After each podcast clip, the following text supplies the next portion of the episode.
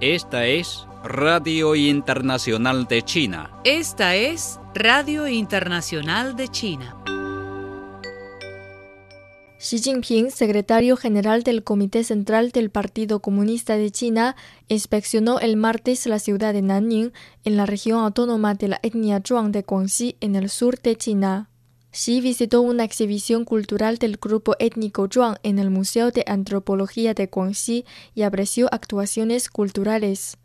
Conoció sobre la promoción de la solidaridad étnica y el progreso, así como de la protección y la herencia de la cultura étnica. Xi Jinping, secretario general del Comité Central del Partido Comunista de China, destacó el lunes que solo la innovación ayudará a la industria de manufactura de equipos a fortalecerse. Xi hizo estas declaraciones al visitar al fabricante de maquinaria Guangxi Liucong Group durante su inspección en la ciudad de Liuzhou, en la región autónoma de la etnia Zhuang de Guangxi, en el sur de China. Durante la actividad fue informado sobre la producción, el funcionamiento y el progreso en la investigación y el desarrollo de la compañía. Xi Jinping, secretario general del Comité Central del Partido Comunista de China, expresó su esperanza de que las empresas privadas puedan desarrollarse audazmente y con confianza. Xi hizo estas declaraciones el lunes al visitar una zona de procesamiento de alimentos de la especialidad local, los fideos de arroz Luosifen, durante una inspección en la ciudad de Liuzhou, en la región autónoma de la etnia Zhuang de Guangxi, en el sur de China. No es una tarea fácil desarrollar el pequeño negocio de fideos de arroz en una industria tan grande, expresó Xi. Alentamos al desarrollo de las empresas privadas. Cuando encuentran dificultades, el partido y el Estado las apoyan y cuando surge la confusión se ofrece orientación con el deseo de que puedan desarrollarse audazmente y con confianza, subrayó Xi. El presidente chino Xi Jinping envió el martes un mensaje de condolencias a su homólogo de Indonesia, Joko Widodo, por el hundimiento reciente de un submarino de la Armada indonesia. En su misiva, Xi dijo estar conmovido al enterarse del naufragio de ese submarino naval indonesio que dejó muertos a los ocupantes del mismo. En nombre del gobierno y el pueblo chinos, así como del suyo propio, Xi expresó sus condolencias más sentidas por los fallecidos y extendió solidaridad a los familiares enlutados. El presidente de China, Xi Jinping, a través de un mensaje dirigido el martes a su homólogo iraquí, Parham Salih, trasladó condolencias por el incendio ocurrido recientemente en un hospital de Irak, el cual causó un gran número de muertos y heridos. En su misiva, el mandatario, en nombre del gobierno y el pueblo chinos, dio el pésame por las víctimas mortales y expresó solidaridad a los heridos y los familiares enlutados. El máximo legislador de China, Li Zhanshu, sostuvo el martes conversaciones con el presidente de la Asamblea Nacional de Venezuela, Jorge Rodríguez, a través de un enlace de vídeo, y las dos partes acordaron fortalecer los intercambios y la cooperación entre los órganos legislativos. Li, presidente del Comité Permanente de la Asamblea Popular Nacional, expresó que la APN de China está dispuesta a fortalecer los intercambios y la cooperación con la Asamblea Nacional de Venezuela e implementar el consenso alcanzado por los líderes de los dos países, así como los acuerdos de cooperación bilateral pidió avanzar en los intercambios en todos los niveles, aprobar, revisar o presentar documentos legales que propicien los lazos bilaterales de manera oportuna y aprender unos de otros en materia de legislación, supervisión y gobernanza nacional. La Secretaría de Cooperación Trilateral, un organismo internacional con sede en Seúl, celebró el martes un foro sobre la cooperación entre China, Corea del Sur y Japón.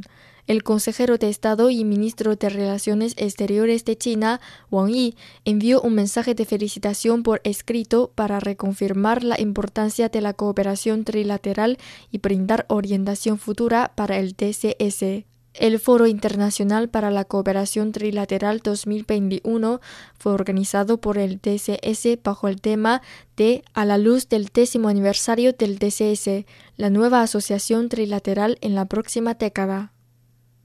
El primer ministro chino Li Keqiang y la canciller alemana Angela Merkel llevarán a cabo la sexta ronda de consultas intergubernamentales entre China y Alemania a través de un enlace de vídeo el 28 de abril, anunció el martes Wang Wenbin, portavoz del Ministerio de Relaciones Exteriores.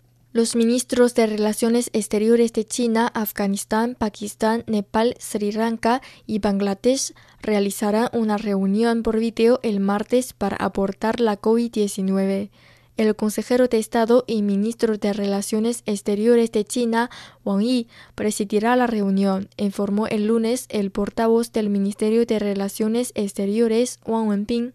Los seis ministros de Relaciones Exteriores intercambiarán opiniones sobre asuntos como la consolidación del consenso en la lucha contra la pandemia a través de la solidaridad, la profundización de la cooperación contra la pandemia y el impulso a la recuperación económica después de la pandemia, dijo el portavoz.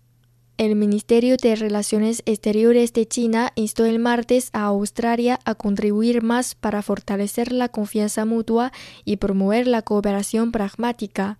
Wang Wenbin, portavoz de la cartera, hizo estas declaraciones al comentar un discurso hecho recientemente por Frances Adamson, secretaria del Departamento de Relaciones Exteriores y Comercio de Australia, en relación con los lazos entre China y Australia.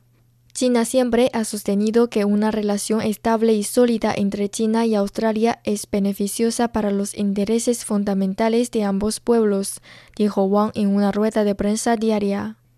El tercer lote de vacunas contra la COVID-19 donadas por el gobierno de China fue entregado a Pakistán durante una ceremonia realizada el lunes en Islamabad.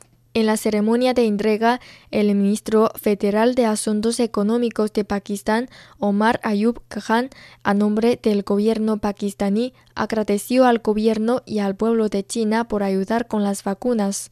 Proteger la vida y las condiciones de vida de las personas es de la mayor importancia para el gobierno pakistaní, dijo Khan, y añadió que Pakistán enfrenta una seria tercera ola de COVID-19 y las dosis de las vacunas recién llegadas ayudarán al país a generar inmunidad en su sociedad para salvar vidas. China envió el martes al espacio nueve satélites comerciales a bordo de un cohete portador Gran Marcha 6. El cohete despegó a las 11 y 20 horas de Beijing desde el centro de lanzamiento de satélites de Taiyuan en la provincia septentrional china de Shanxi. El lanzamiento fue la misión número 366 de los cohetes portadores de la serie Gran Marcha. Los satélites, incluidos el Chilu 1 y el Chilu 4, han entrado en sus órbitas planificadas y proporcionarán a la provincia de Shandong servicios de teledetección para estudios de tierra, construcción urbana, agricultura, silvicultura, energía y prevención y reducción de desastres.